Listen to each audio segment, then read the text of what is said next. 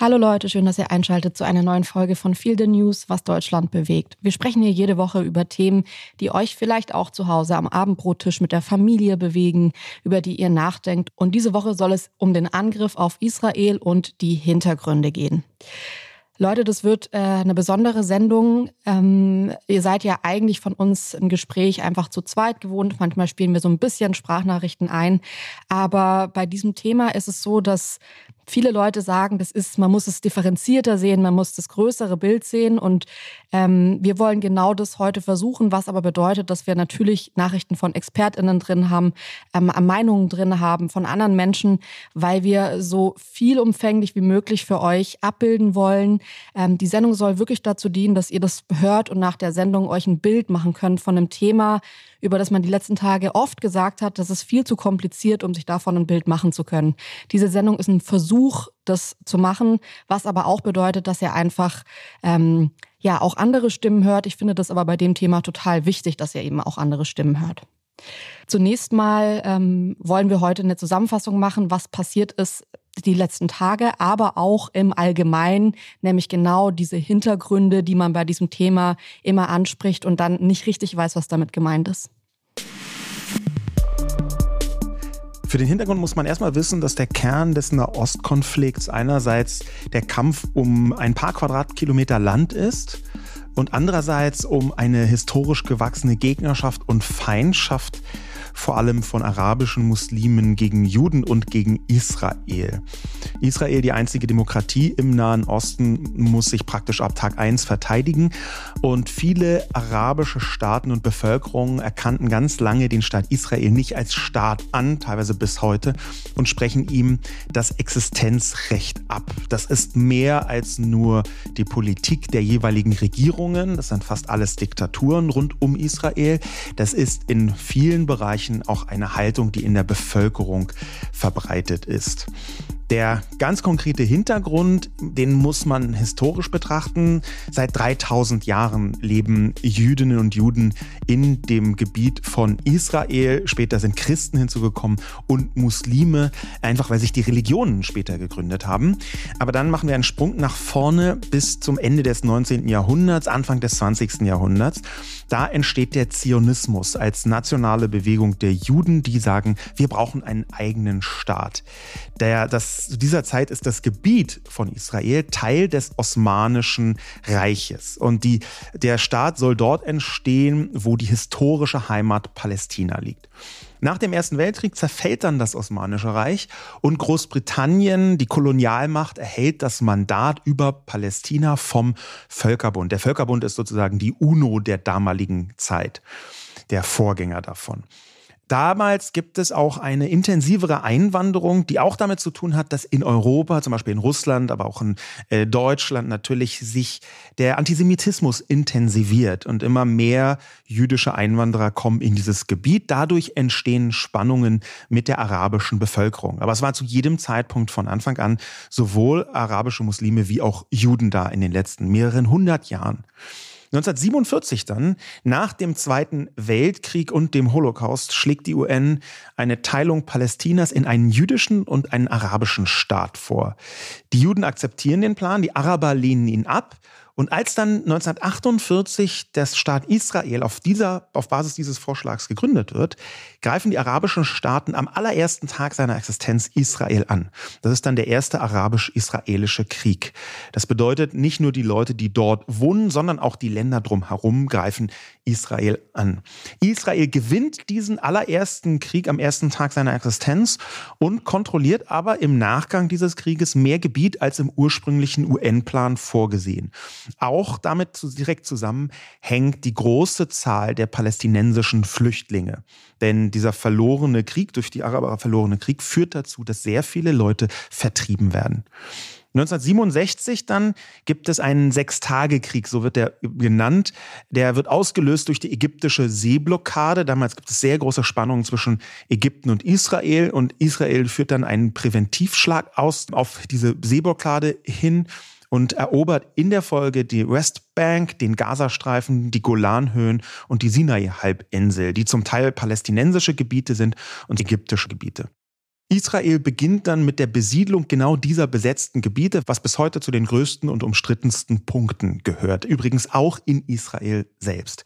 1973 dann der Yom Kippur-Krieg. Am jüdischen Feiertag Yom Kippur greifen Ägypten und Syrien Israel an. Sie werden unterstützt durch den Irak, Jordanien, Sudan, Libyen, Algerien, Marokko und sogar die UdSSR und Kuba.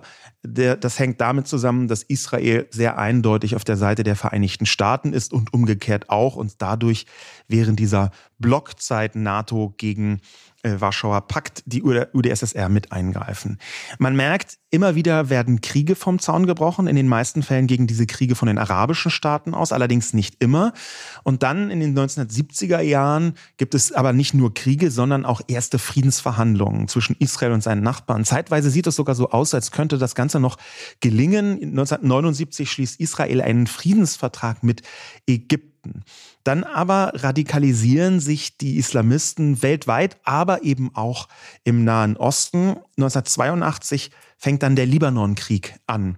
Äh, vom Libanon aus attackieren Islamisten immer wieder Israel, bis Israel sie auf libanesischem Gebiet zurückschlägt. Die vom Iran unterstützte Hisbollah entsteht, eine islamistische Terrororganisation, die schließlich im Bürgerkriegsland Libanon einen Teil der Macht beansprucht. Man muss sich vergegenwärtigen, dass der Iran hinter relativ vielen von diesen Angriffen und Angriffsgruppen auf Israel steht. Es gibt eine sehr tiefe Vernichtungsfeindschaft vom Iran aus gegen Israel und das schon sehr lange. 1987 passiert etwas sehr Einschneidendes, was quasi das Vorspiel zu diesen jetzigen Ereignissen ist. Der erste palästinensische Aufstand gegen Israel und die Besetzung der palästinensischen Gebiete findet statt. Der Begriff dafür ist Intifada und damals fängt die Gewalt an hochzukochen. Tatsächlich hat Israel die palästinensischen Gebiete vernachlässigt. Das kann man so sagen. Diese Intifada richtet sich gegen die israelische Regierung, allerdings auch auch gegen die israelische Zivilbevölkerung. Denn irgendwann geht es von dem reinen Steine schmeißen, was den Anfang dargestellt hat, so Massendemonstrationen hin zu sehr substanzieller Gewalt. Diese Gewalt nimmt zu und köchelt und wird immer größer und umfassender und auch äh, strukturierter und strategischer. Es bilden sich einzelne radikalere Gruppen nach dieser Intifada, bis 1993 die Osloer Abkommen unterzeichnet werden. Eine schrittweise Selbstverwaltung der Palästinenser in Teilen der Westbank und des Gazastreifens. Die palästinensischen Gebiete sind im Wesentlichen zwei äh, Gebiete, eben der Gazastreifen und die, die, die man Westbank nennt. Im Jahr 2000 hm, scheitert der Friedensprozess. Das war schon vorher absehbar und daher beginnt dann die sogenannte zweite Intifada. Und sie ist noch sehr viel gewalttätiger und richtet sich ganz eindeutig gegen die israelische Zivilbevölkerung. Das nämlich ist die Intifada, die man mit Selbstmordattentaten äh, identifiziert. 2005 zieht sich Israel dann äh, aus dem Gazastreifen zurück, auch auf internationalen Druck, behält allerdings die Kontrolle über die Grenzen, den Luftraum und die Küste, jedenfalls fast die ganze Kontrolle. Der Gazastreifen grenzt im Süden an Ägypten. 2007 übernimmt die radikale islamistische Bewegung Hamas, die vor allem vom Iran unterstützt wird, die Kontrolle über den Gazastreifen. Das erklärte Ziel der Hamas ist die völlige Vernichtung Israels und sogar aller Juden weltweit. Man kann sich vorstellen, dass das nicht zu einer Verbesserung der Beziehungen geführt hat. In der Folge gibt es ab den, in den 2010er Jahren immer wieder aufflammend mehrere verschiedene Konflikte zwischen Israel und der Hamas ähm, und äh, im Gazastreifen. Die Friedensverhandlungen kommen ins Stocken, werden teilweise von beiden Seiten hm, boykottiert, denn in Israel, wie gesagt, Demokratie, kommen unterschiedliche Gruppierungen an der Macht, die es mit den Friedensverhandlungen und auch der sogenannten Zwei-Staaten-Lösung unterschiedlich ernst meinen. Das ist das erklärte Ziel, das weltweit häufig genannt wird, die Zwei-Staaten-Lösung, zwei unabhängige Staaten. Und das ist jetzt aber aktuell passiert vor diesem Hintergrund. Am Samstag greift die Hamas Israel an. Und das mit der unmenschlichsten und widerlichsten Gewalt, die man sich vorstellen kann. Wie bisher fast immer richtet sich der Angriff der Hamas auf die mehrheitlich jüdische israelische Zivilbevölkerung. Viele tausend Raketen werden abgefeuert, hauptsächlich auf Zivilisten. Und mehrere hunderte Terroristen dringen auf israelisches Territorium ein. Sie ermorden rund tausend Menschen bestialisch. Und hier stimmt dieses Wort tatsächlich. Sie enthaupten zum Beispiel jüdische Babys. Diesen Satz muss man sich vergegenwärtigen, um zu verstehen, was dort passiert und mit welcher unfassbaren Brutalität vorgegangen wird. Die Hamas ermordet über 250 Menschen zum Beispiel, die ausgerechnet auf einem Friedensfestival in der Wüste feiern und verschleppen viele weitere. Es gibt mehrere hundert Geiseln. Sie machen, was Terroristen sehr häufig tun, natürlich auch einen Schritt auf die Öffentlichkeit zu, um Angst auszulösen ähm, und gehen da extremistische und unfassbare Wege. Sie klauen zum Beispiel die Handys der Opfer und nehmen mit deren Handys Folter- und Mordszenen von ihnen selbst auf, um sie dann auf den eigenen Social-Media-Accounts zu veröffentlichen, damit die Freunde und die Familie genau das zu Gesicht bekommen. Die Hamas zeigt, was genau sie mit Free Palestine meint, den Massenmord an unschuldigen Juden. So viel jetzt erstmal in der Theorie und in der Einordnung, was die letzten Tage passiert ist und vor allem, was auch die letzten Jahre, Jahrzehnte passiert ist. Ich weiß, das ist sehr viel. Ich würde euch vielleicht auch raten, einfach diese Einführung ein-, zweimal zu hören, ähm, um sich so zu vergegenwärtigen, was ist ungefähr wann passiert. Das kann man natürlich alles noch viel genauer machen. Darüber könnte man wahrscheinlich eigene Podcast-Folgen machen. Aber es ist tatsächlich, wenn man über diese ganzen Zusammenhänge heute spricht, wichtig, auch über die Historie zu sprechen und es nicht einfach komplett äh, zusammenhanglos zu lassen. Wir wollen das heute im, im Podcast machen, aber wir wollen natürlich auch über die Gefühle sprechen. Das Konzept von unserem Podcast ist ja ähm, vor allem darüber zu sprechen, was für Gefühle durch Nachrichten ausgelöst werden. Und ich finde, wenn man ähm, das liest, wenn man das sieht, was die letzten Tage passiert ist, selbst wenn man ähm, das geschafft hat, sich da irgendwie so einen Bogen zu machen um diese ganzen Videos, hat man wahrscheinlich doch auch Worte gelesen. Ich finde schon sowas wie enthauptete Babys da muss man kein Video gesehen haben, um sich vorstellen zu können, wie grausam das ist. Und mhm. natürlich lösen diese Nachrichten Gefühle aus. Wie ging es dir, als du das gehört hast?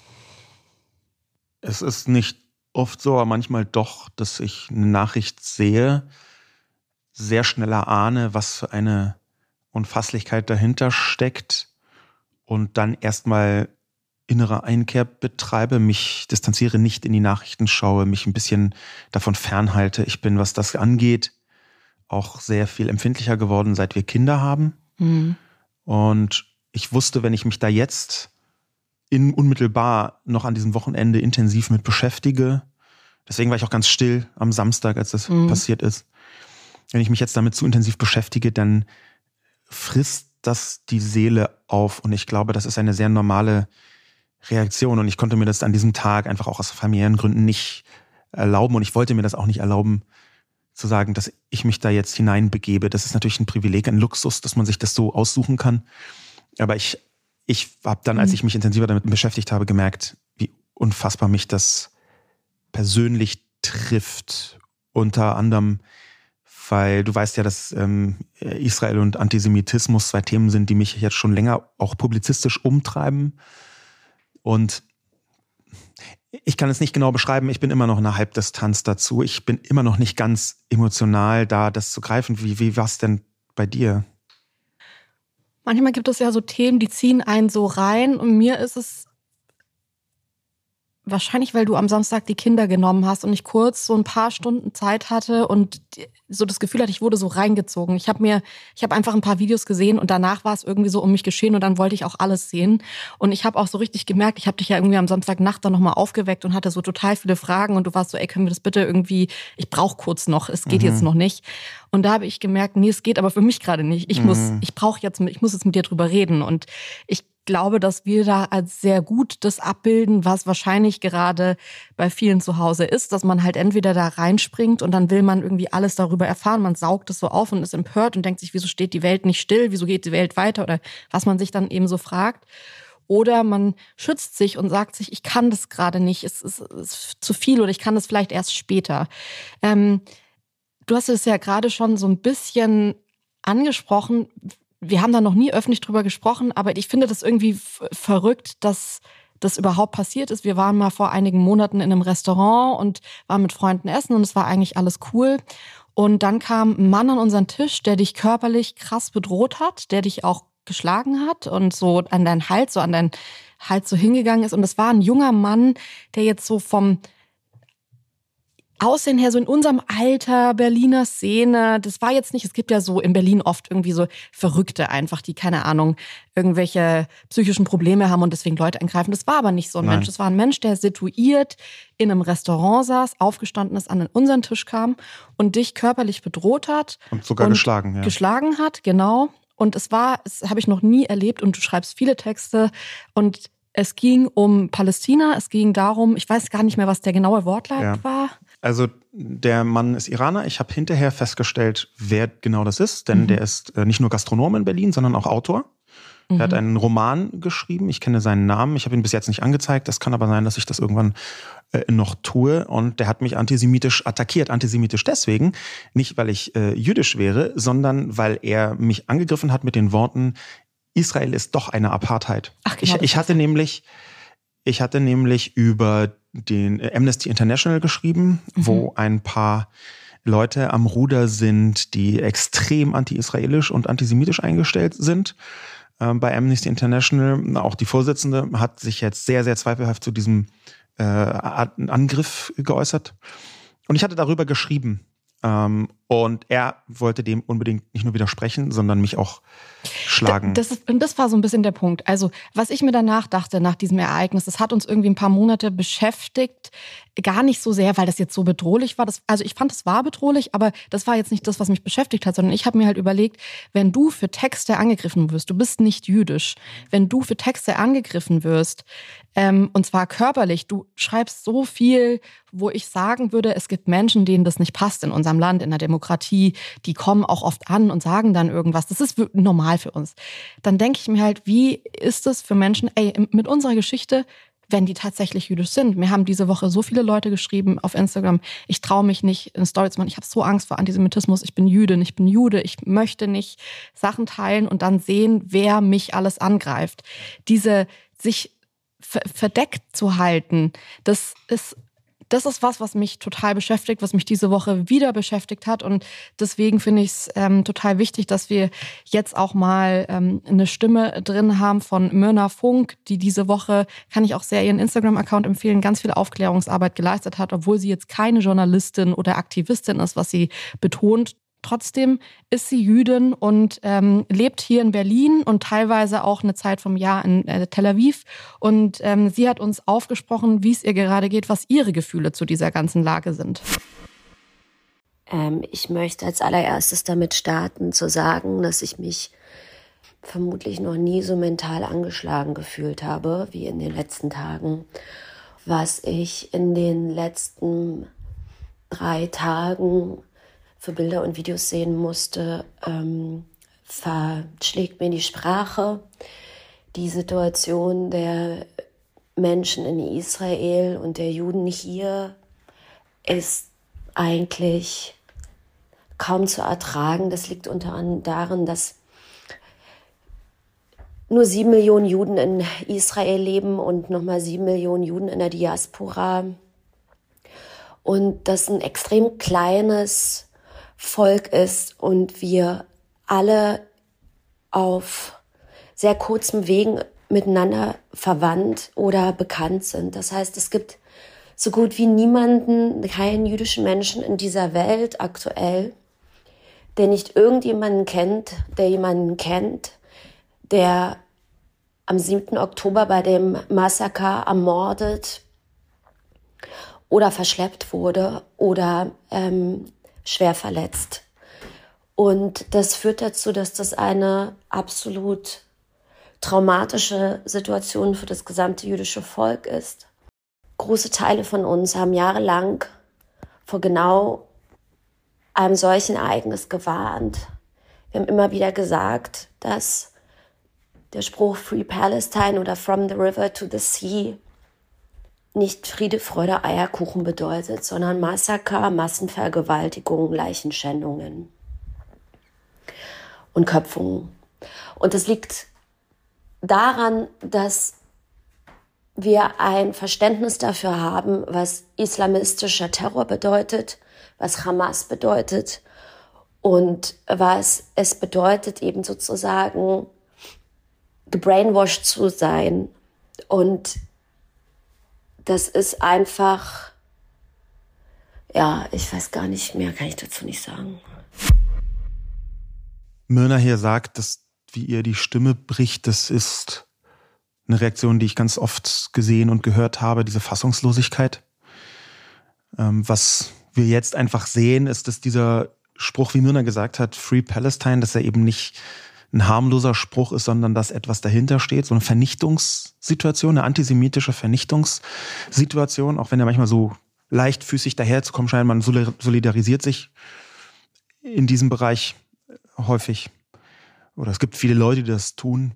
Und was mich sehr, sehr verstört, ist, dass gerade wenn man das sieht, was jetzt in den Nachrichten passiert und was Mirna äh, erlebt hat, was Mirna sagt, wie viele große Accounts, die sonst keine Gelegenheit auslassen, um sich zu positionieren und zu sagen, gegen Menschenfeindlichkeit, gegen Rassismus, äh, für Menschen in Notsituationen, dass die jetzt komplett stumm sind. Dass die jetzt beim Thema enthauptete Babys stumm sind. Da passiert nichts. Sie tun so, als sei nichts. Das verstört mich im Kontrast zu Mirnas Aussage umso mehr. Das ist auch eine Frage, die wir von Malaika bekommen haben, die uns schrieb, mich würde ja eine Einschätzung dazu interessieren, warum es beispielsweise auf Instagram so wahnsinnig ruhig ist. Die allermeisten größeren deutschen Accounts äußern sich schlichtweg gar nicht. In der Vergangenheit lief das ja ganz anders ab, zum Beispiel Ukraine-Krieg, Erdbeben in der Türkei, Black Lives Matter. Da haben sehr viele Accounts, auch wenn sie sonst gar nicht politisch unterwegs sind, ihr Beileid ausgesprochen, Hashtags genutzt, etc. Und jetzt herrscht so krasse Stille. Ähm, das finde ich eine richtige Beobachtung von Malaika. Das ging mir auch so. Ich finde, dass es oft äh, politische Konflikte gibt, ähm, wo man dann sagt, ihr sagt alle gar nichts dazu, wo es mir oft so ging, dass ich mir dachte, nee, ich finde, hier sagen voll viele Leute was dazu. Vor allem im Verhältnis zu dem, wie groß ist das Problem in unserem Land. Da finde ich, gibt es manchmal Probleme, wo ich sagen würde, die haben einfach eine gute Lobby, was ich auch wichtig finde. Aber da sagen dann im Verhältnis sehr viele Menschen was dazu, obwohl ähm, das vielleicht gar nicht so eine Betroffenheit in unserem Land gibt bei dieser Problematik wie in anderen Ländern. Ähm, bei dieser Sache jetzt geht es mir total so, dass ich sagen würde, ähm, was ich nicht verstehen kann, ist, warum man zwischen Empathie und sich für eine Seite entscheiden nicht einfach unterscheidet. Weil man kann, finde ich, total empathisch sein und kann sagen, das, was hier passiert, ist schrecklich. Punkt.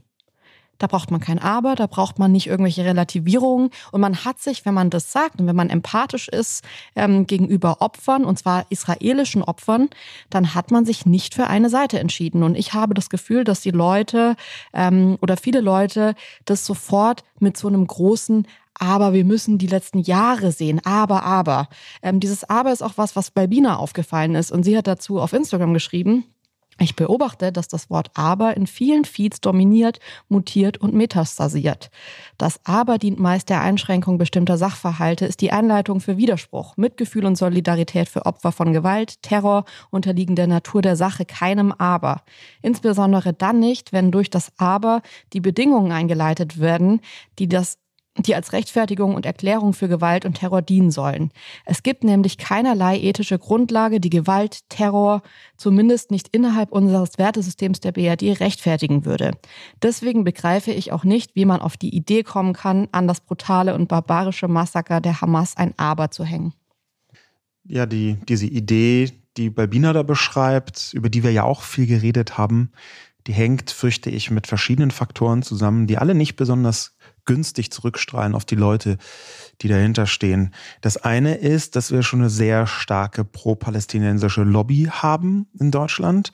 Die besteht zum einen aus deutschen Linken, die da einen Diskurs und eine Debatte in eine Richtung ziehen, die absurd ist, ja, wo man sagt, ja, Hamas macht den, betreibt den Freiheitskampf der Palästinenser, ähm, was in dieser Form absolut absurd ist, weil die Hamas hier einfach Babys tötet. Wie man das als Freiheitskampf äh, betrachten kann, ist ein absolutes Rätsel.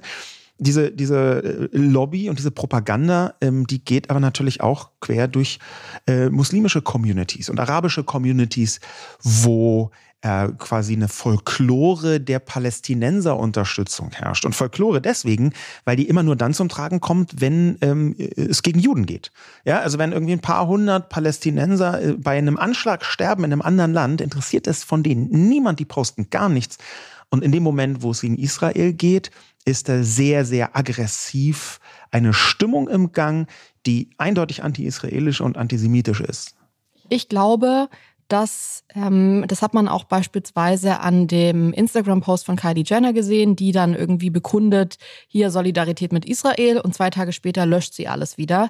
Ähm, passiert das, was auch bei dir unter dem Bild passiert ist. Du hast einen ähnlichen Post gemacht und hast ihn stehen lassen und man sieht, wie die Leute kommen und sofort sagen, ja, äh, das muss man, du äh, verstehst du überhaupt, was hier los ist, du hast ja gar nicht die Hintergründe verstanden. Wenn man dann nicht eine politisch gefestigte ähm, Person ist, die sagt, ich habe die Hintergründe verstanden und ich habe mich trotzdem dazu entschieden, das zu machen, sondern vielleicht jemand ist wie Kylie Jenner, die jetzt nicht hauptsächlich Aktivistin ist oder Politikwissenschaften studiert hat, dann ähm, entsteht plötzlich so ein Absprechen dieser Thematik. Und ich glaube, dass das schon Teil von Antisemitismus ist, ähm, zu sagen, ja, wenn du es nicht vollumfänglich verstanden hast, dann darfst du nichts dazu sagen. Ich habe eine Nachricht bekommen von einer Frau, die mir geschrieben hat, was befähigt dich denn dazu, was zu diesem Thema zu sagen oder euch? Und wieso ähm, pusht ihr das künstlich so hoch? Ich glaube, dass man ähm, mal grundsätzlich hier ein paar Sachen klären muss. Und zwar, wir sind ein News-Podcast und wir berichten über News in Deutschland und der Welt. Und es ist eine News, die die ganze Welt erschüttert. Das ist nicht was, was künstlich hochgepusht wird. Und es ist Teil von Antisemitismus zu sagen, macht's doch nicht größer, als es ist. Packt da doch nicht so viele Emotionen rein. Man muss es auch alles im Kontext sehen. Enthauptete Babys, ja, aber nein. So funktioniert es nicht. Ich glaube, man kann einfach sagen, das ist schrecklich, was hier passiert.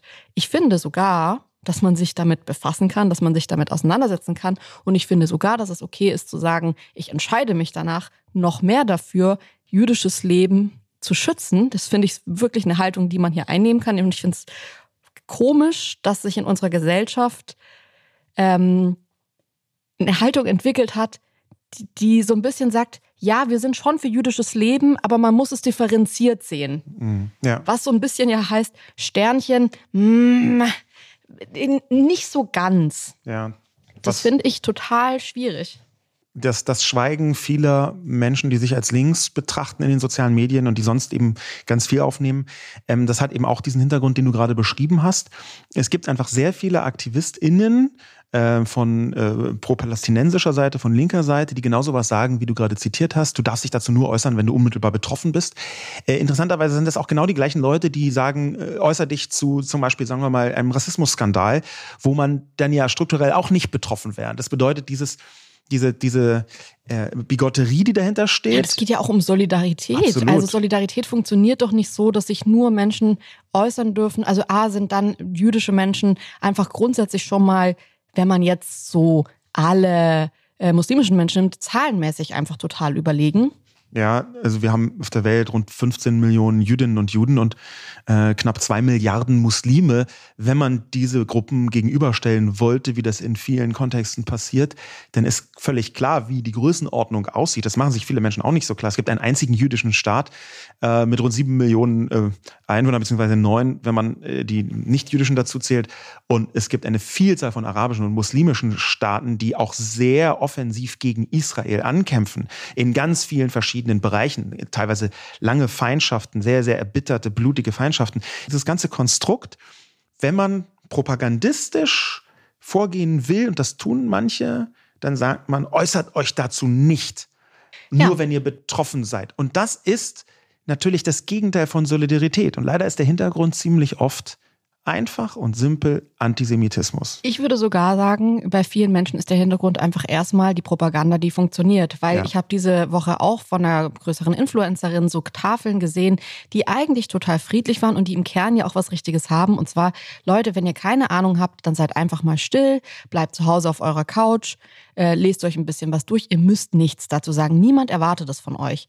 Und da würde ich sagen, doch, das ist nicht richtig, nichts dazu zu sagen, weil das ist nicht ein einerseits, andererseits. Das ist hier nicht zwei Seiten und man kann in irgendeiner Form enthauptete Babys, weil es jüdische Babys sind, auch mit der Historie rechtfertigen, sondern man kann das in vollstem Umfang verurteilen, was da passiert ist. Der Angriffskrieg der Hamas, den kann man verurteilen. Man kann trotzdem solidarisch sein mit PalästinenserInnen. Man kann trotzdem auch die zivilen Angriffe von Israel schrecklich finden und verurteilen. Aber ich finde es schon wichtig, bei dieser Sache einmal zu sagen, es geht jetzt hier um Solidarität für ein Land, das unerwartet angegriffen wurde. Diese Menschen, gerade auch auf diesem Festival, ey, die wurden gejagt wie Tiere. Ja, das, das es ist, die sind, teilweise sind die heute noch verschleppt, werden äh, gefoltert. Das sind doch alles Bilder, wo man, da muss man sich nicht für eine Seite entscheiden. Und ich finde, das ist wichtig. Ähm, ich habe zwei Nachrichten bekommen von Yolanda und Yvonne. Ich habe die so ein bisschen zusammengemorft, weil sie tatsächlich in eine Richtung gehen, die ich jetzt öfter gelesen habe. Und zwar muss man sich dann auf eine Seite stellen. Warum solidarisieren sich so viele mit Israel, wenn der Konflikt so langjährig und vielschichtig ist, dass es schwer wird, eine Seite zu wählen? Das ist eine, strukturell falsch gestellte Frage, die schon auf die Propaganda reinfällt. Ja, das ist so eine falsche Balance, die hier hergestellt wird, so sein, als seien hier zwei Interessengruppen, die halt unterschiedliche Haltungen haben. Auf der einen Seite steht ein demokratischer Staat, in dem auch arabische Menschen wohnen und auch die vollen Bürgerrechte haben in Israel. Und nicht, dass Israel perfekt ist als Demokratie und da gibt es strukturellen Rassismus ohne jede Frage, wie in Deutschland und vielen anderen Ländern auch.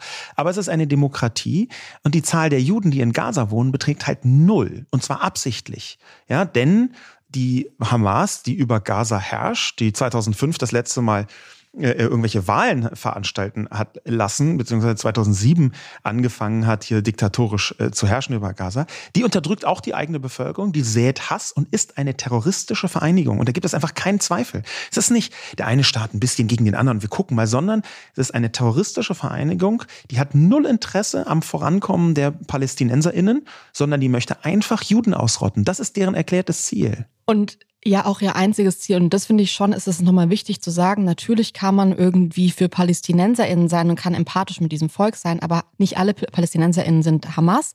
Aber man kann, muss ganz klar gegen die Hamas vorgehen und man muss ganz klar sich dagegen positionieren, weil es gibt keine Welt, in der die Hamas sagt, ja, es gibt vielleicht noch eine Koexistenz. Es geht nicht um Koexistenz, es geht um Ausrottung, Vernichtung von jedem jüdischen Leben. Und das ist ein Punkt, wo ich sagen würde, ähm, dahin müssen wir mal unabhängig von so einem politischen Blick kommen, weil ich finde sogar, dass man politisch sagen könnte, ey, Israel ist die einzige Demokratie im Nahen Osten, wir leben hier in der Demokratie, ähm, was ja so ein bisschen zeigt, dass das die Staatsform ist, mit der wir irgendwie d'accord sind. Ich finde, man kann schon aus politischem Interesse sagen, ja, ich bin daran interessiert, als Fan von einer Demokratie im Nahen Osten eine Demokratie zu haben. Ich finde, das ist auch schon eine, eine Argumentation, der man folgen kann. Was ich aber noch viel krasser finde, ist, und ich finde, der Argumentation kann man auch folgen, ist, dass man Fan von ähm, Menschenwürde und Menschenleben ist. Und mal abgesehen davon, dass ich finde, dass Israel ähm,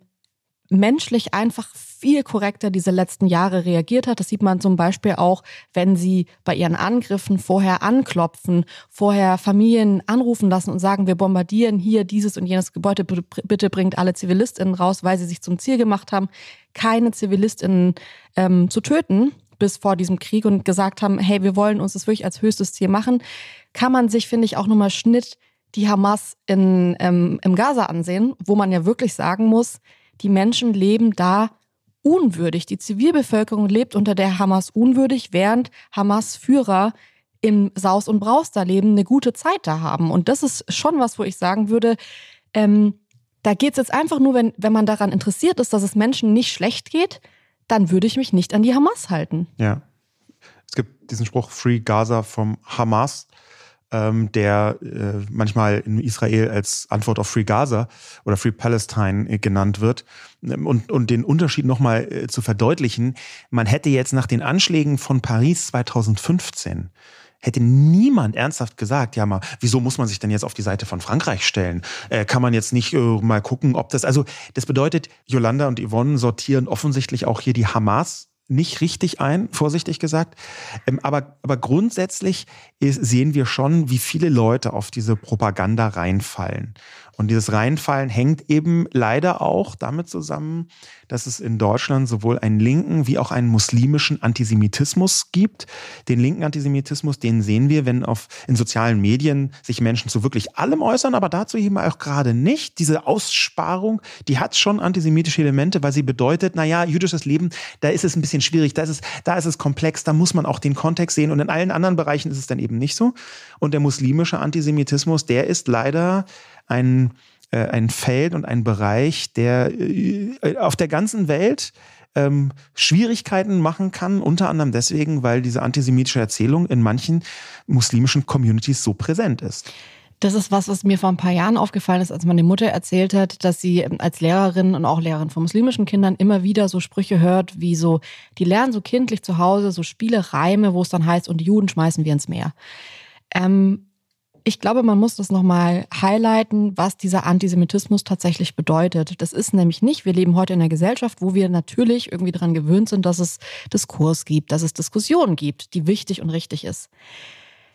Man, es geht hier aber nicht um darum, jetzt irgendwie die israelische Politik zu kritisieren, was man auf jeden Fall tun sollte, weil wirklich viele Entscheidungen getroffen wurden, wo ich auch sagen würde, die sind auf jeden Fall diskussionswürdig, sondern es geht um die Vernichtung jeglichen jüdischen Lebens. Das ist was anderes. Das ist eine ganz andere Debatte. Wenn diese Reime auf die Juden landen im Meer ähm, sich äh, enden und die Kinder das schon im Kindesalter lernen, dann geht es nicht darum zu sagen, du kannst das in irgendeiner Form auch kritisieren und es geht irgendwie um eine Koexistenz, sondern es geht um Vernichtung. Und diese Vernichtung ist eine Sache, die auch ähm, Gilda Sahebi angesprochen hat. Und zwar hat sie gesagt, Jüdinnen und Juden außerhalb Israels müssen heute Nacht Angst haben, auf die Straße zu gehen.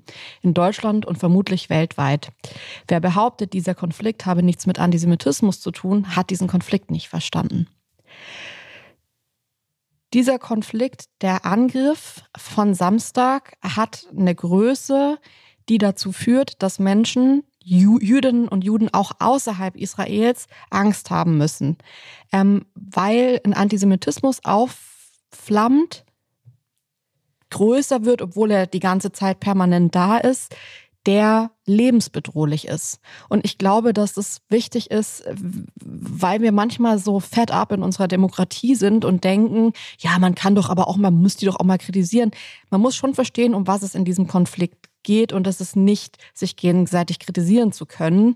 Ähm, und ich habe deswegen auch Myrna nochmal gebeten, eine Situation zu schildern, die vor allem, wenn man wie wir nicht jüdisch ist, verdeutlicht, wie schnell eine Situation kippen kann und von einem, ich sage jetzt mal, einer Diskussion hin zu einer ähm, Situation wird, die einem echt Angst machen kann. Ähm, hören wir mal rein, was Myrna, die hier in Berlin lebt, eben nicht in Israel, erlebt hat. Gerade vor zwei Wochen saß ich in einem Über und der Fahrer wollte wissen, woher ich komme. Das passiert mir so gut wie immer, wenn ich mit libanesischen Fahrern im Auto sitze. Das hat was damit zu tun, dass mein Name Myrna im Libanon extrem beliebt ist. Und die in den meisten Fällen davon ausgehen, dass ich sozusagen auch Libanesin bin. Und er fragte mich eben, wo komme ich her? Du siehst überhaupt nicht deutsch aus. Äh, der Name ist nicht deutsch. Und dann habe ich gesagt, ich weiß, ähm, ich bin, äh, ich bin deutsche Jüdin. Und dann hat er gesagt, und ich bin Palästinenser. Und daraufhin entbrannte sich dann natürlich ein langes und ausführliches Gespräch. Und in diesem Gespräch machte der Überfahrer sehr deutlich, dass es für ihn überhaupt kein Israel gibt dass es für ihn auch keine Israelis gibt, dass Juden nach Polen und England zu gehen haben, zurückzukehren. Und als ich darauf hinwies, dass ein großer Teil der israelischen Bevölkerung überhaupt nicht aus Polen, England oder Nord- oder Westeuropa stammt, sondern aus den arabischen, aus den umliegenden arabischen Ländern und 48 fliehen musste. Und zwar fast eine Million Juden mussten aus diesen arabischen Ländern fliehen. Es gab also zwei Fluchtbewegungen. Eine Fluchtbewegung der Araber aus, raus aus Israel und eine Fluchtbewegung der Juden aus arabischen Ländern. Und ähm, das wollte er alles nicht wissen, davon wollte er nichts hören. Und dann habe ich ihn gefragt, ob er denn eigentlich schon mal in Israel war. Nein, wäre er noch nie gewesen, er wolle ja auch nicht hin. Er würde erst einen Fuß auf Palästina setzen, wenn alle Juden tot sind. Und das war der Moment, ich musste von Mitte nach Charlottenburg, das heißt, ich war relativ lange mit dem im Auto äh, dass ich ein äh, Screenshot machte von der Fahrgastinfo von der äh, Fahrerinformation und die einen Freund schickte ähm, mit dem Hinweis, dass falls mir irgendwas passieren sollte, er weiß, wer mir was angetan hat. Ich wusste ehrlich gesagt in diesem Moment nicht so richtig, was ich machen sollte. Soll ich aus dem fahrenden Auto springen? Soll ich an der Lampe, Ampel einfach aussteigen und wegrennen? Ähm, soll ich irgendwie durchziehen und ähm, ein starker Jude sein und dem erklären, dass er sozusagen einer Ideologie auferlegen ist. Und das, das Dritte habe ich dann gemacht. Und äh, er hat mich dann an mein Ziel gefahren und als ich ausgestiegen bin, hat er nur noch gesagt, bald, bald, es ist soweit. Und, ähm, und genau an dieses Ereignis musste ich ehrlich gesagt in den letzten Tagen sehr oft denken. Und, ähm, und ich vermeide aktuell selbstverständlich überzufahren. Und es liegt einfach daran, dass es in Berlin ähm, eine sehr große palästinensische Community, äh, Community gibt, die ähm, zu einem großen Teil eben aus dem Libanon kommt. Und die sind meistens sozusagen Überfahrer. Ich will nicht sagen, alle Überfahrer sind böse, ne? Und auch nicht alle libanesischen Palästinenser. Aber es finden sich einfach extrem radikal islamistische Ideologien in dieser, in dieser Gruppe und in dieser Community. Und es ist wichtig, darüber zu sprechen, ohne irgendwie rassistisch oder antimuslimisch zu sein oder was auch immer. Aber wir können nicht vor dem Antisemitismus in der muslimischen Community die Augen verschließen. Wenn wir das machen, dann kann das zu extrem vielen Gefahren für die jüdische Community in der Diaspora führen. Ja, das, was hier Mirna erlebt hat, ähm, das ist ja quasi ein, ein Echo oder so ein Vorspiel davon, was man auch nach diesem Angriff gesehen hat in äh, Berlin-Neukölln. Ähm, haben wir Aufzeichnungen davon, wie ähm, arabische Muslime Süßigkeiten verteilt haben, gefeiert haben, gejubelt haben sogar. Wir haben ähnliche Bilder aus, auch aus anderen westlichen Städten von ähm, mehrheitlich muslimischen ähm, Minderheiten in den jeweiligen Ländern, die einfach den Angriff feiern. Und das ist ein Vernichtungsantisemitismus, der, befürchte ich, wie Mörner richtig sagt, zu selten in dieser Radikalität betrachtet wird. Ich würde gerne einmal mit dir hier differenzieren, weil ich nicht glauben möchte, dass so viele Menschen ähm, so verstrahlt und verblödet sind. Ich möchte das einfach nicht glauben. Ich möchte, ich, ich möchte mich nochmal damit beschäftigen, dass ich glaube, dass es Menschen gibt, die kopflos Free Palestine posten oder labern und damit nicht meinen, ich bin für die Enthauptung von jüdischen Babys und ich bin für ähm, den Angriff auf eine zivile Bevölkerung, sondern die sehen äh, PalästinenserInnen dahinter, weil sie vielleicht auch selbst irgendwie Wurzeln daher haben und haben eine Solidarität mit Menschen, die in einem Konflikt seit Jahrzehnten leben und von diesem Konflikt bestimmt sind. Und das kann man, finde ich, total sehen. Diese, diese Empathie kann man total sehen. Was man, glaube ich, verstehen muss, ist, dass Free Palestine nicht Empathie mit der Zivilbevölkerung von ähm, äh, oder der zivilen PalästinenserInnen ist, sondern dass es eine, eine politische Parole ist, die genutzt wird. Und deswegen finde ich sorry, aber so Personen wie jetzt Nura, die äh, Rapperin, die am Sonntag, einen Tag nach diesem Angriff, dann Free Palestine postet und äh, deswegen zwar auch irgendwie von Late Night Berlin ausgeladen wurde, aber sorry, ich packe das nicht. Ich packe das nicht, wie es Leute gibt wie Mia Khalifa, eine Pornodarstellerin, die dann irgendwie so Witze drüber macht und sagt, dass sie fände es interessant, wenn das auch noch in Querformat gefilmt würde, dann äh, wäre das ein bisschen unterhaltsamer als Hochformat, diese Videos der Hamas, wo ich wo ich wirklich denke, also ich, ich merke, wie sauer ich da werde, weil ich denke, wenn du zu Hamas kommen würdest als Pornodarstellerin, dann würdest du da genau 0,1 Sekunden sein und dann würde dir der Kopf abgeschlagen werden. So sieht's nämlich aus. Als Frau hast du da eh schon mal komplett verloren und als Pornodarstellerin hast du komplett reingeschissen und zwar für dein Leben.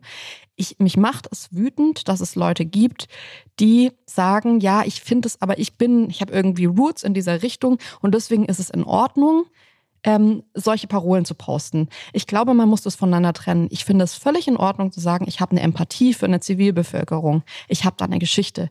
Ich finde es nicht in Ordnung, ähm, zu so einem Zeitpunkt solche Parolen rauszuhauen. Das finde ich unangebracht, das finde ich unter aller Sau. Ja, das mag sein, dass dieser, dieser Judenhass auch so ein bisschen so eine soziale Pose ist. Da kriegt man dann Zustimmung von bestimmten Leuten für. Ähm, ich befürchte aber, gerade in Deutschland wissen wir ganz genau, dass solche Parolen sich verselbstständigen können. Der Hass dahinter erst recht und wozu das dann führen kann.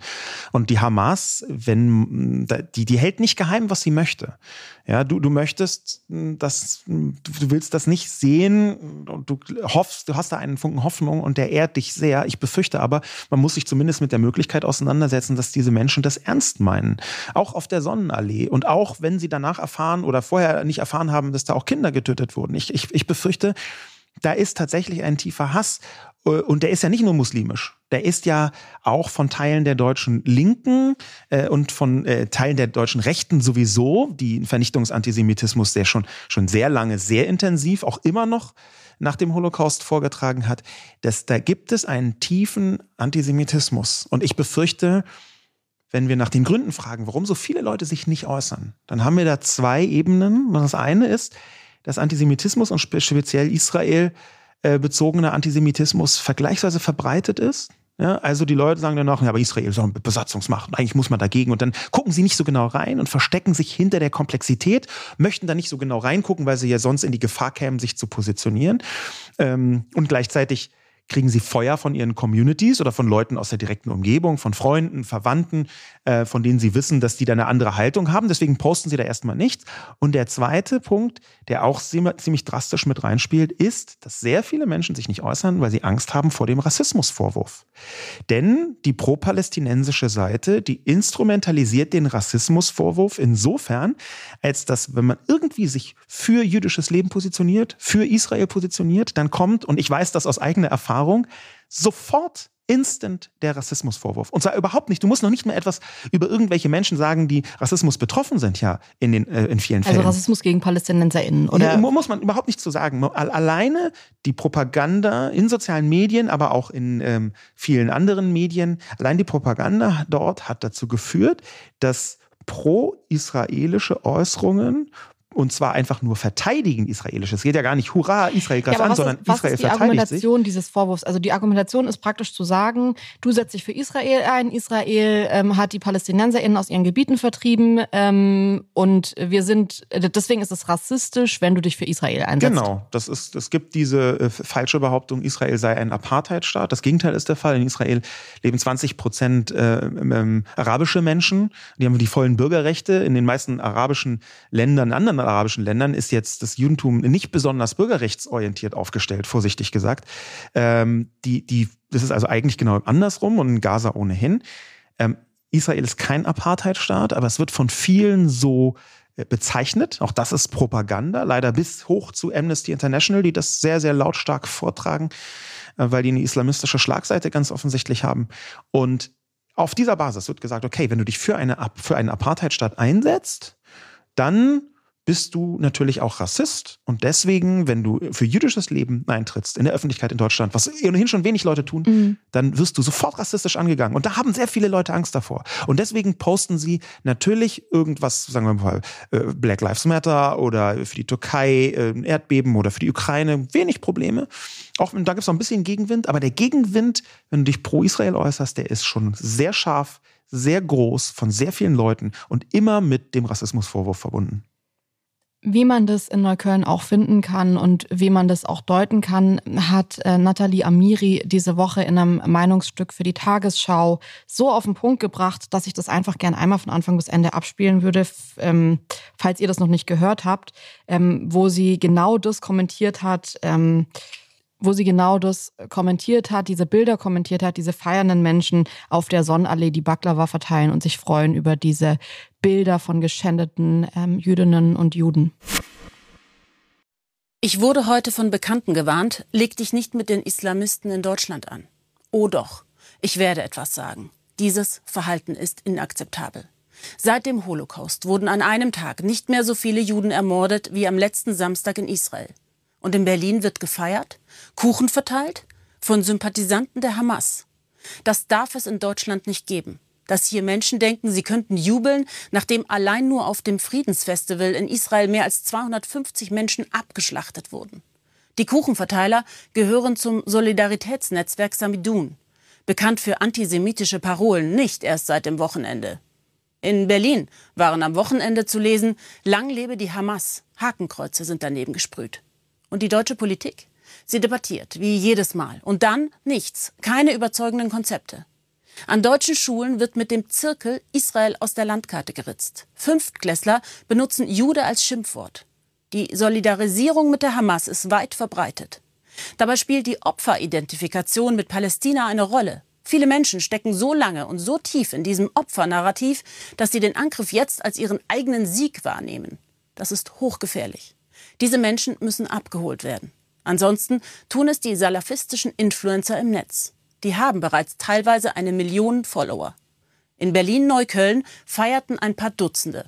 Das Gedankengut ist schon längst in tausenden Köpfen gesät.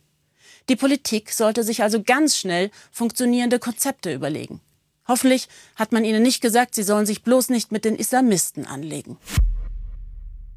Da sind mehrere Punkte drin. Ich finde, es ist wirklich so ein auf mit jedem Wort auf den Punkt gebrachter Text von Nathalie Amiri. Ähm, und ich würde gerne über mehrere Punkte sprechen, weil für mich da vor allem zwei Sachen rauskommen. Und zwar die Verantwortung der Politik und unsere besondere Verantwortung, die wird ein bisschen deutlich, wenn man sich das nochmal so durch den Kopf gehen lässt, dass das jetzt die größte Bedrohung seit dem Holocaust ist, der einfach geschichtlich in unserem Land stattgefunden hat, bei uns liegt. Ich möchte nicht über Schuld sprechen, aber ich möchte über Verantwortung sprechen. Ich finde, dass man ähm, in Deutschland eine gesonderte Verantwortung hat, was dieses Thema angeht, Antisemitismus. Ich finde nicht, dass man Schuld trägt und deswegen jetzt sich die ganze Zeit äh, so verhalten muss. Ich finde aber, dass man eine Verantwortung wahrnehmen kann, historisch. Und für mich ist die darin begründet, dass ich finde, dass wenn sowas passiert, wenn Hakenkreuze gesprüht werden, wenn Leute so unterwegs sind, dann gibt es vielleicht Länder auf der Welt, wo man blauäugiger mit diesem Thema umgeht, wo man das Thema länger unterschätzen kann. Sollte man nicht, aber ähm, wo das passieren kann. Ich finde, in unserem Land darf das nicht passieren. Das ist so wichtig, dass ich sogar sagen würde, mir geht's nicht um eine große Differenziertheit. Ich glaube nicht, dass wir der Flecken Erde sein sollten, wo die größte Differenziertheit da ist, oder man, nee, man muss differenziert sein, aber ähm, wo so eine unvoreingenommene Haltung da ist zu dieser ganzen Thematik, weil wir sind voreingenommen. Und es ist doch auch nicht schlimm, voreingenommen zu sein und zu sagen, Antisemitismus war in unserem Land mal so ein riesiges Problem, dass wir verantwortlich sind für die Ermordung von unfassbar vielen Jüdinnen und Juden. Wir sind verantwortlich dafür, dass es so wenig Menschen eh schon gibt, die jüdisch sind gerade. Und ich finde, in dieser Verantwortung, ohne mit der Schuldfrage irgendwie zu kommen, kann man total sagen, wir haben uns zur Aufgabe gemacht, das hört man auch in den letzten Tagen immer wieder, dass Israel Teil der deutschen Staatsräson ist. Also man hat sich zur Aufgabe gemacht, in Deutschland den Staat Israel besonders zu schützen, wenn er angegriffen wird, den ähm, höher zu stellen, den Schutz höher zu stellen von auch jüdischem Leben. Ich finde, das ist richtig. Das ist was, was auch schon ähm, Merkel immer wieder betont hat. Auch Olaf Scholz hat es gesagt. Die letzten Tage hat man es auch in der Politik gelesen. Ähm, die Sicherheit Israels ist deutsche Staatsräson. Ich habe ähm, die Tage von Carlo Massala, den wir ja auch schon mal hier als Sprachnachricht hatten, der Militärexperte, ähm, die Einschätzung gehört, dass er gesagt hat, na, es ist halt gar nicht richtig definiert, was für ein politisches Handeln aus diesem Versprechen folgt. Aber man kann es ja als ein Versprechen wahrnehmen, weil es ist ja eins zu sagen, ähm, wir versprechen euch, dass wir das schützen. Und in welchem Umfang das passiert, das können wir jetzt verhandeln. Aber das Versprechen des Schutzes ist da. Ja. Das ist übrigens ein großes Thema auch bei denen, die sich nicht äußern. Ähm, es ist ja inzwischen so eine Art, ich sag's mal, giftig Mode geworden, zum Beispiel am 9. November Stolpersteine zu polieren. Denn, das muss man so drastisch sagen, gerade bei den Leuten, die sagen, nein, gegen Antisemitismus, es ist auch immer bei denen immer noch viel leichter, für tote Juden zu sein, als für Lebende. Aber die Lebenden brauchen das im Moment wirklich dringender. Das heißt, wo ich wirklich wütend werden würde, ist, wenn Leute jetzt zu diesem Massaker an Jüdinnen und Juden und jüdischen Babys schweigen und Israel schweigen und dann am 9. November mit irgendwelchen polierten Stolpersteinen um die Ecke kommen. Das ist bigott. Das ist wirklich bigott, weil da kann ja gegen Stolpersteine kann niemand etwas haben. Ja, das ist das, also das, also natürlich tun auch das Leute, aber diese Bigotterie, sich jetzt nicht zu äußern und dann die Impertinenz zu haben, am 9. November zu sagen, gegen den Antisemitismus und so, das ist unerträglich. Und das hört man übrigens auch immer wieder aus der jüdischen äh, Community, dass das schwer zu ertragen ist, dass tote Juden äh, die, die volle Empathie der gesamten Bevölkerung und politische und bla bla bla und dass bei lebenden Juden dann immer gesagt wird, na ja, aber mhm. hier muss man es auch ganz differenziert sehen Wie, wie siehst du das denn? Wir haben da jetzt noch nie richtig drüber gesprochen, aber also ich weiß ja auch, dass ich da eine radikale Meinung habe, dass ich da sage, ey, ich möchte eigentlich sogar, dass wir viel parteiischer sind, wenn es um ähm, den Schutz von jüdischem Leben und auch den Schutz des Staates Israel geht, weil ich mir halt denke, ich finde das in Ordnung, parteiisch zu sein. In, in, mit unserer Historie völlig in Ordnung sogar. Wie geht's dir da? Ich meine, du hast viele Texte geschrieben, ja, aber wie, wie ist deine Haltung?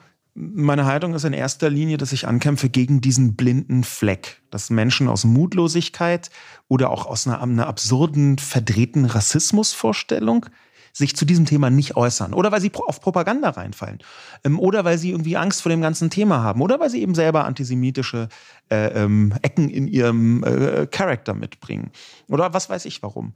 Ähm, und dagegen kämpfe ich in erster Linie an. Ich bin da sehr eindeutig auf der Seite der Demokratie und der Menschenrechte. Äh, zwar der Menschenrechte auf, von allen Menschen, aber eben auch auf der Art und Weise, wie wird mit den Menschen im jeweiligen anderen Lager umgegangen? Und da gibt es nicht zwei unterschiedliche Haltungen, die man haben kann. Es, also allein diese Tatsache, dass 0,0 Juden in Gaza leben ähm, und wenn sie dort wären, würden sie schnell nicht mehr leben. Nachgewiesenermaßen seit letztem Wochenende völlig offensichtlich. Und dass in Israel im obersten Gerichtshof äh, arabische Menschen sind, da 20 Prozent der Bevölkerung arabisch ist. Das spricht eigentlich komplett für sich. Die, die Frage ist mhm. aber natürlich, wenn man diesen Konflikt näher betrachtet, dann muss man auch die spezielle Situation in Israel betrachten. Und wir wollten dort nochmal eine professionelle Stimme mit einbauen. Ähm, nämlich ähm, Arye Sharus Shalika, der ist Mediensprecher der israelischen Armee. Ähm, er ist aber gleichzeitig auch ein Mann, der im Wedding aufgewachsen ist. Ein persischer Jude, der im Wedding aufgewachsen ist ähm, und den wir gefragt haben. Zum Beispiel haben wir ihn gefragt, warum Israels Militär bzw. die Geheimdienste ähm, so legendenunwoben sind und natürlich auch, warum sie jetzt äh, versagt haben.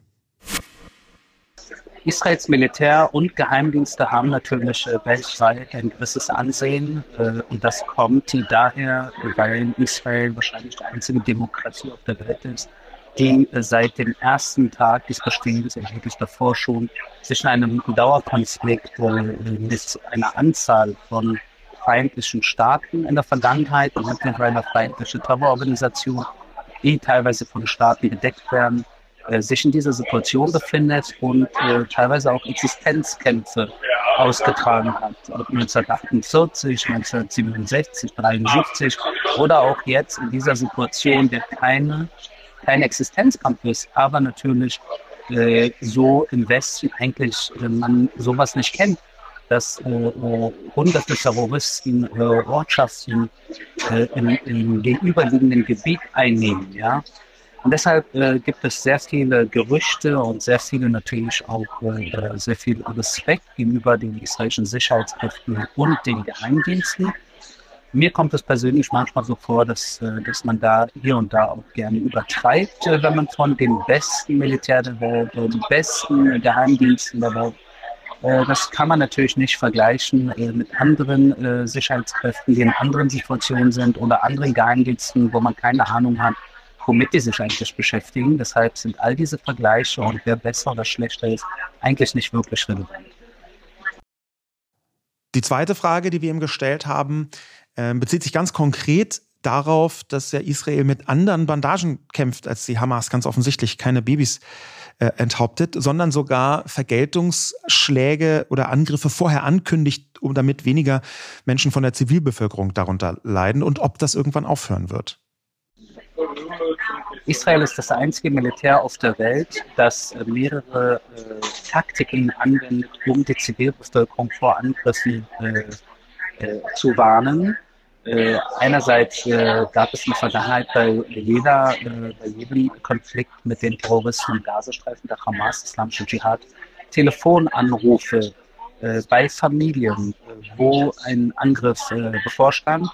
Das sind äh, oft Familien, die in Häusern wohnen, die teilweise Dual Use benutzt werden, also so doppel benutzt werden. Einerseits zum Wohnen, andererseits als Kommandozentralen. Zum Beispiel, wenn das Haus drei Stockwerke hat, kann es gut möglich sein, dass dort entweder am Untergeschoss oder am Obergeschoss äh, Waffen äh, gebunkert werden oder dort äh, die, Terroristen sich zusammensetzen oder dort äh, im Garten oder unter dem Haus eine Raketenabschussrampe sich befindet und so weiter und so fort. äh, weil Israel natürlich keine äh, Unbeteiligten äh, angreifen möchte, äh, ganz bestimmt keine Kinder, äh, zieht man es vor, äh, anzurufen, auch wenn dies bedeutet, dass die Journalisten selbst es schaffen, davon zu kommen. Jetzt kommt natürlich auch hinzu, dass Israel jetzt noch eine ganz andere, größere Taktik in den letzten Jahren immer wieder angewendet hat, die sich ans Dach anklopfen nennt, auf Englisch Nothing on the Roof wo es vor einem äh, Angriff auf eine, auf eine Terrorinfrastruktur der Terrororganisation erstmal eine Bombe abgeworfen wird aus der Luft, die nur Krach macht, nur Lärm macht, aber keinen, niemanden äh, Schaden äh, zufügt. In diesem, an diesem Ort, wo diese äh, Lärmbombe, sage ich jetzt mal, einschlägt, verstehen die Leute, dass es jetzt äh, wirklich äh, nicht nur einfach so äh, Gerede ist, weil es ein Angriff zum Beispiel äh, vorausging, sondern dass die israelische Armee es bei diesen Zielen wirklich ernst meint. Und, und dann erst später kommt dann irgendwann der tatsächliche Angriff, wo dann diese Terrorinfrastruktur, die Israel dann natürlich seit längerem äh, auf dem Kika hat. Äh, das sind ja alles Ziele, die das israelische Militär äh, in ruhigen Zeiten, sage ich jetzt mal, also bis vorgestern, äh, über Monate und Jahre gesammelt hat, genau für diese Art von Extremen. Tatsächlich muss man ja sagen, dass Arje ähm, Sprecher der Armee selbst ist. Also da ist die Position natürlich auch dann äh, gefärbt in dieser Richtung. Ähm, es ist aber in der Tat so, dass bei allen Defiziten, die auch bei dem israelischen Vorgehen immer wieder dabei ist, und da gab es auch eine Vielzahl von rassistischen Situationen. Wie ich meine, wir, wir wissen in Deutschland ganz gut, was Armee, auch jetzt so bei der, bei der Bundeswehr, was da alles für merkwürdige Umtriebe stattfinden können. Und das ist in Israel gar nicht so anders. Aber es geht oft um die Grundintention und ob man die glaubwürdig verfolgt. Und da gibt es eben diesen Unterschied zwischen der Armee einer Demokratie, die ständig angegriffen wird, und einem terroristischen Konstrukt wie der Hamas. Als letztes wollten wir wissen, ob es tatsächlich sein könnte, dass Israel Gaza bzw. palästinensische Autonomiegebiete ein für alle Mal unschädlich machen kann. Also was genau wird jetzt passieren? Wie geht es weiter? Mit was kann man denn rechnen? Israel äh, befindet sich in einer Situation äh, vis-à-vis den Palästinensern, das äh, schwer lösbar ist, weil einerseits natürlich man hier seit vielen Jahrzehnten Seite an Seite lebt, äh, ob jetzt in Israel selbst mit ungefähr 20 Prozent der Bevölkerung, die äh, Palästinenser sind, in dem Sinne arabische Israelis, Muslime, Araber, die in Israel leben, israelische Pässe haben, israelische Staatsbürger sind. Hinzu kommen natürlich äh, Araber, beziehungsweise Palästinenser im Westjordanland oder Judäa und Samaria. Dann kommen natürlich die Palästinenser am Gazastreifen hinzu. Äh, den Gazastreifen hat Israel bekannt 2005 verlassen und natürlich äh, in umliegenden äh, Ländern und Staaten, wie zum Beispiel in Libanon und Syrien, wo es auch palästinensische Communities gibt, die auch teilweise leider Hamas und islamische Dschihad angehören und dort sich auch organisieren und bewaffnen äh, und mittlerweile auch äh, Raketen aus diesen Gebieten in der Vergangenheit abgeschossen haben. Äh, diese Situation zu regeln, all diese verschiedenen Szenarien und Gebiete ist natürlich ein fast unmögliches Ziel, weil natürlich man hier in einer Situation sich befindet, wo nicht jeder Palästinenser äh, äh, feindlich eingestellt ist, nicht jeder Palästinenser Waffen hat, Israel gerichtet oder Teil dieser Terrororganisation ist und man auf Langzeit natürlich hier irgendwo das Ziel verfolgt, auch Seite an Seite in Frieden zu leben. Das war das Ziel schon 1947, äh, als die UN beschlossen hatte, dieses Gebiet hier, was Teil des britischen Mandatsgebiets und davor des Islamischen Reiches war, in einen jüdischen und einen arabischen Teil aufzuteilen. Das war damals eine Zwei-Staaten-Lösung, wo die Juden Ja gesagt haben, die Araber leider Nein gesagt haben und dann äh, am nächsten Tag dann fünf arabische Armeen nach Israel eingerollt sind. Dasselbe fand natürlich auch 67 statt und 73 statt. Und bis heute gibt es leider äh, eine ganze Anzahl von äh, arabisch, äh, arabischen Terrororganisationen, ob im Libanon, die Hisbollah oder die, der islamische Dschihad und die Hamas im Gazastreifen und im Westjordanland. Natürlich alles dirigiert äh, von Teheran aus, vom Mullah-Regime, von den Revolutionsgarden, die natürlich alles daran setzen, Israel äh, äh, zu eliminieren und die Juden, wie sie damals, wie heute gerne sagen, ins Meer zu treiben. Israel muss diese Situation immer wieder äh, vor Augen haben, äh, dass man auf der einen Seite die friedliche Koexistenz fördert mit den Palästinensern und den Arabern, die mit uns im Frieden leben möchten, andererseits jedoch auch äh, auf das Schlimmste vorbereitet ist und sich äh, zu wehren weiß, wie wir jetzt seit zwei Tagen leider wieder sehen, dass wir es mit äh, wirklich teilweise Barbaren und Bestien zu tun haben, die nicht davor zurückschrecken, kleine Kinder zu ermorden, kleine Kinder zu entführen, junge Mädchen zu entführen. Und äh, ich will gar nicht äh, daran denken, was sie diesen Mädchen antun. Also es sind, das sind Situationen, äh, die man nie aus dem Auge lassen sollte, leider in der Realität des Nahen Ostens.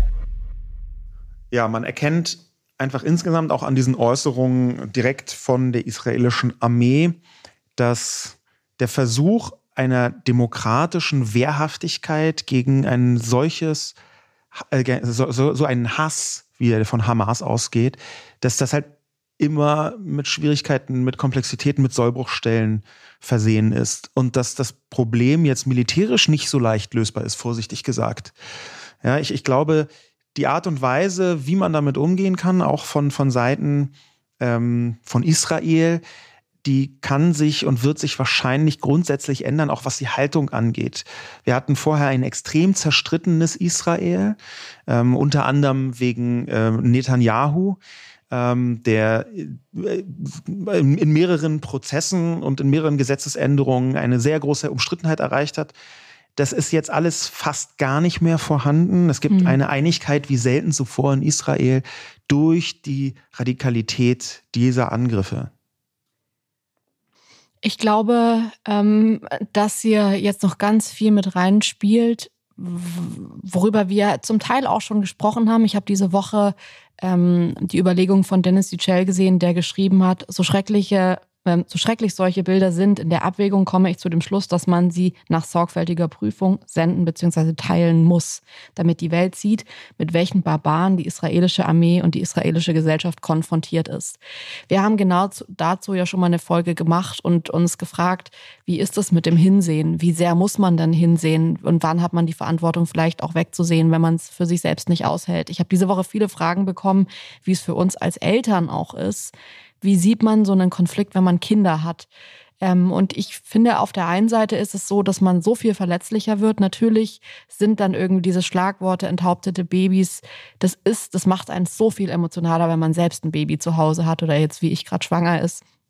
Trotzdem finde ich, gibt es auch Momente, in denen ich denke, als Mutter, ähm, ich finde es gut, dass wir Kinder zu Hause haben, die ganz viel von dieser Welt noch nicht wissen. Und wir haben ja schon mal in, in einer Folge genau darüber gesprochen, dass es auch Kinder immer ein Stück Hoffnung auf eine gemeinsame Zukunft ist. Und ich glaube, dass ähm, die Menschen sich eigentlich viel näher sein sollten bei dem Thema. Und deswegen finde ich auch den Vorschlag von Nathalie Amiri so wichtig und richtig zu sagen, wir müssen jetzt was dagegen tun, dass die jungen Menschen, die in den Schulen sitzen, nicht sich irgendwelche Propaganda-Channels reinziehen, weil jetzt irgendwie mit so rechten Narrativen zu kommen und zu sagen, dann sollen die halt gehen, das bringt nichts. Ich glaube, man muss total drüber reden, dass es ein Problem ist, dass Antisemitismus ein Problem ist und dass man früh genug in der Bildung, in den Schulen anfängt, die Menschen genau von diesen Orten wegzuziehen, wo sie leider hingezogen werden. In Deutschland haben viele Menschen noch nicht begriffen, wie man nicht rassistisch Islamismus und Antisemitismus von muslimischer Seite kritisiert. Und sie halten sich da deswegen lieber ganz zurück statt zu überlegen, wie kann ich das denn kritisieren, ohne in rassistische Narrative zu verfallen, ohne da in rechte Sprüche reinzutauchen. Und es ist auch eine Form von Mutlosigkeit, die damit reinschwingt, wenn man denkt, oh, da könnte es unter Umständen Schwierigkeiten geben, also mag ich das mal lieber nicht. Ich mache nur Safe Play. Ja, weil wenn man eine bestimmte moralische Öffentlichkeit äh, abbilden möchte, wenn man sagen, wenn man für etwas kämpfen möchte, wenn man für eine liberale Demokratie kämpfen möchte, aber man nimmt so gerade Jüdinnen und Juden aus, dann ist das in Deutschland, wo wirklich jeder Quadratzentimeter dieses Landes mit jüdischem Blut getränkt ist, ist das keine Option.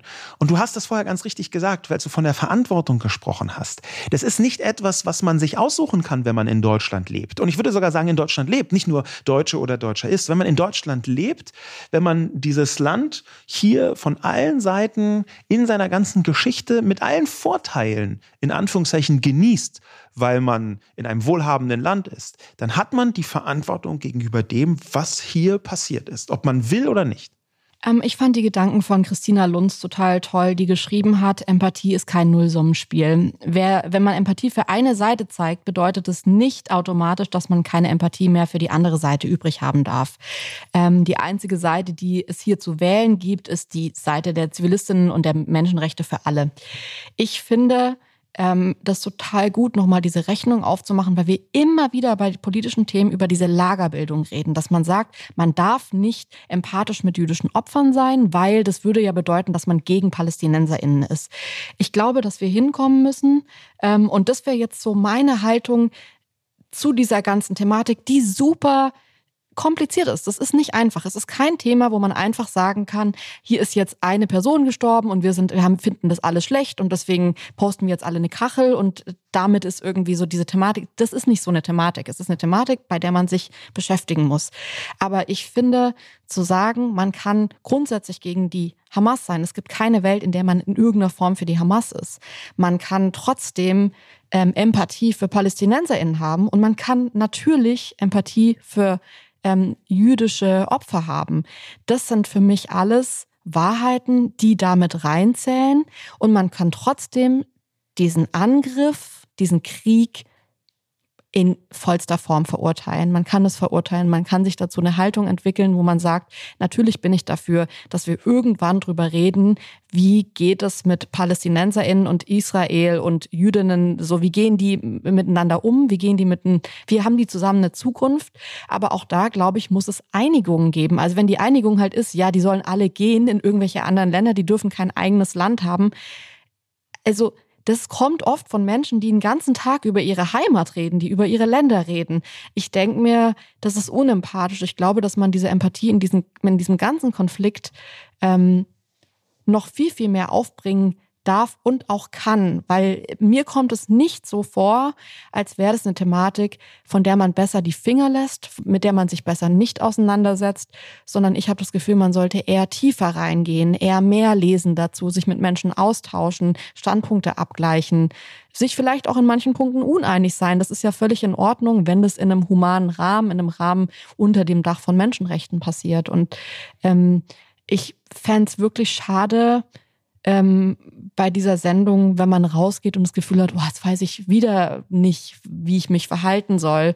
Und dafür hoffe ich, dass wir ein Angebot gemacht haben auch oder machen in bestimmte Richtungen, sich selbst zu positionieren. Es muss nicht genau unsere Haltung sein, aber ich finde es wichtig, dass man Informationen hört und dann für sich selbst verarbeitet, wie sehe ich das? Wie schichte ich für mich ab, was ich fair finde, was ich nicht so fair finde, was ist aber trotzdem unverhandelbar? Und ich finde halt, menschliches Leben in irgendeiner Form anzugreifen, ist für mich keine, das ist für mich unverhandelbar in allen Bereichen. Ja, speziell in diesem Kontext, dass es um einen großen Konflikt geht, um Antisemitismus geht, ähm, um den Nahostkonflikt geht, ähm, muss man, glaube ich, aus deutscher Perspektive schließen mit dem Holocaust.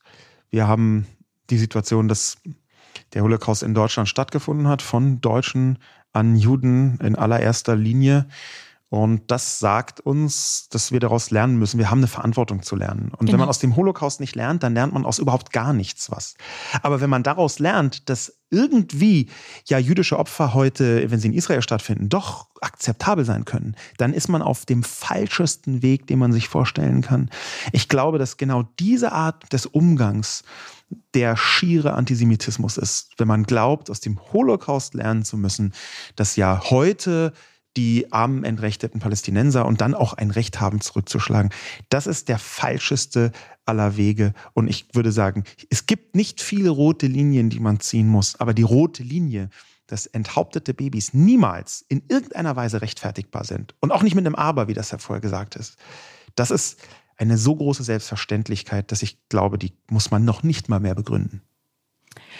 Es gibt so viele Quellen, es gibt so viele Meinungen zu dieser ganzen Thematik, die wir jetzt nicht abgebildet haben. Und ich, äh, es ist immer so doof, wenn ich dann sage, wir könnten zehn Folgen darüber machen. Aber es ist halt ein Thema, wo man so viel darüber machen kann und wahrscheinlich die nächsten Jahre auch noch so viel kommen wird, dass ich euch einfach bitten würde, nicht taub zu sein, nicht die Ohren abzuschalten, nicht für sich selbst auszuchecken bei so einer Thematik, weil man sich abgespeichert hat, das kann man eh nicht durchblicken.